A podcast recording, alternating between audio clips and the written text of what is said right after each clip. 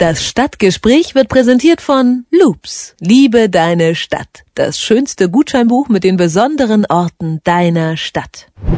Elvis lebt, zumindest in seinen Liedern und Filmen, aber auch durch eine große Anzahl an persönlichen Erinnerungsstücken.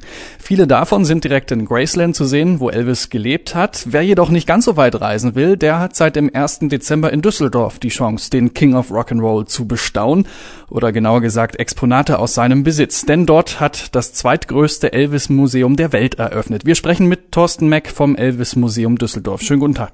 Ja, ich grüße Sie. Schönen guten Tag. Zu Beginn erstmal, äh, warum ist das Museum eigentlich ausgerechnet in Düsseldorf? Ja, weil wir vier oder die drei Privatzimmer aus Gelsenkirchen kommen, ich selbst Düsseldorfer bin und das naheliegendste war dann eben das Museum hier in äh, Düsseldorf zu platzieren. Wir hatten über vier Monate eine Ausstellung in Bad Nauheim äh, durchgeführt mit großem Erfolg wo viele Leute aus der ganzen Welt äh, diese Ausstellung besuchten.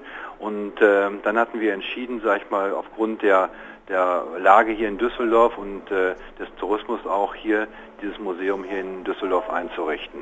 Also es gibt jetzt keine Verbindung zu Elvis Zeit in Deutschland? Äh, direkte Verbindung nicht. Elvis war zwar einmal in äh, Essen kurz gewesen, aber leider nicht in Düsseldorf.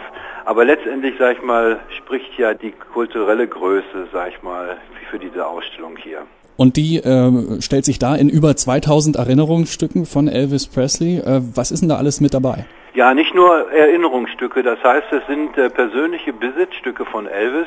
Das heißt, angefangen von Elvis Presleys Erfindergarage Sun Records über Originaldokumente von Selben Phillips, äh, sowie äh, Elvis erste Singlebestellung, das äh, Dokument, was den Wechsel von Sun Records nach RCA dokumentiert, zeigen Elvis äh, wie kaum vorstellbar seine Familie, sein Glaube, seinen Humor, sein Sachverstand, welche Lieblingsmusik Elvis bevorzugte. Wir haben seine Plattensammlung ausgestellt, die Platten, die er sich aus Amerika schicken ließ und dann selber handsigniert äh, eingetragen hat.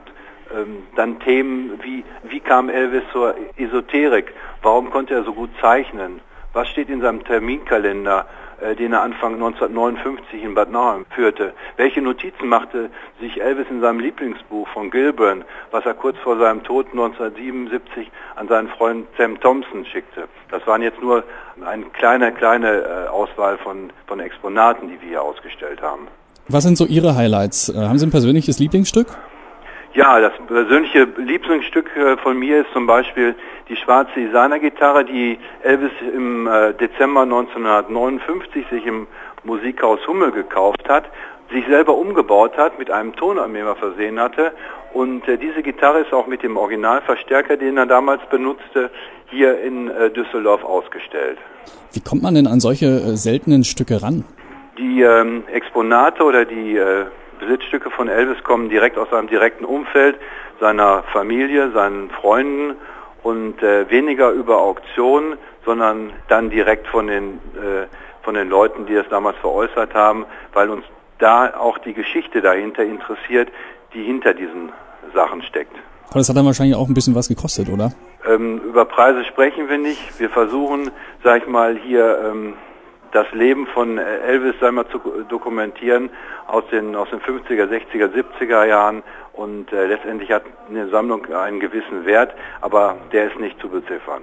Jetzt gibt es das alles in dem Museum zu sehen. Was sind so die ersten Rückmeldungen von den Besuchern?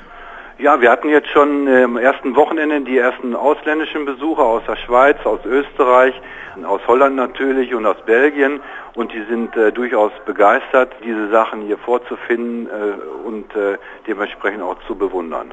Wie erklären Sie sich denn die, diese anhaltende Faszination für Elvis? Er ist ja jetzt schon über 30 Jahre tot, aber trotzdem gibt es seit diesen 30 Jahren wirklich eine unzügelbare Faszination für Elvis. Woher kommt das?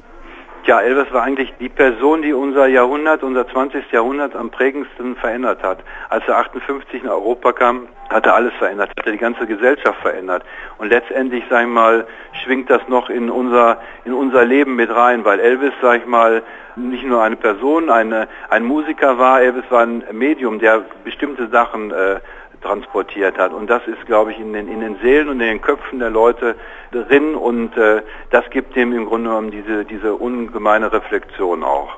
Waren Sie eigentlich, als Sie die Idee für das äh, Museum hatten, dann auch selber mal in, in Graceland, haben sich da so ein bisschen inspirieren lassen? Ich selber noch nicht, meine Freunde waren dort. Äh, ich habe das Ganze vor mir. Ich stehe nur in gewisser Vorfreude auf den Graceland-Besuch. Okay, aber jetzt ist ja auch Düsseldorf das neue Graceland. Natürlich.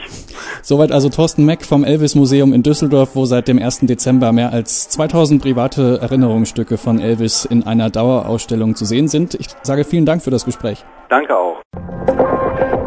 Das Stadtgespräch wird präsentiert von Loops, dem Gutscheinbuch in deiner Stadt. Liebe, Kunst, Musik, Science Slam und wir sind noch lange nicht fertig. Wir sehen uns auf loops.net.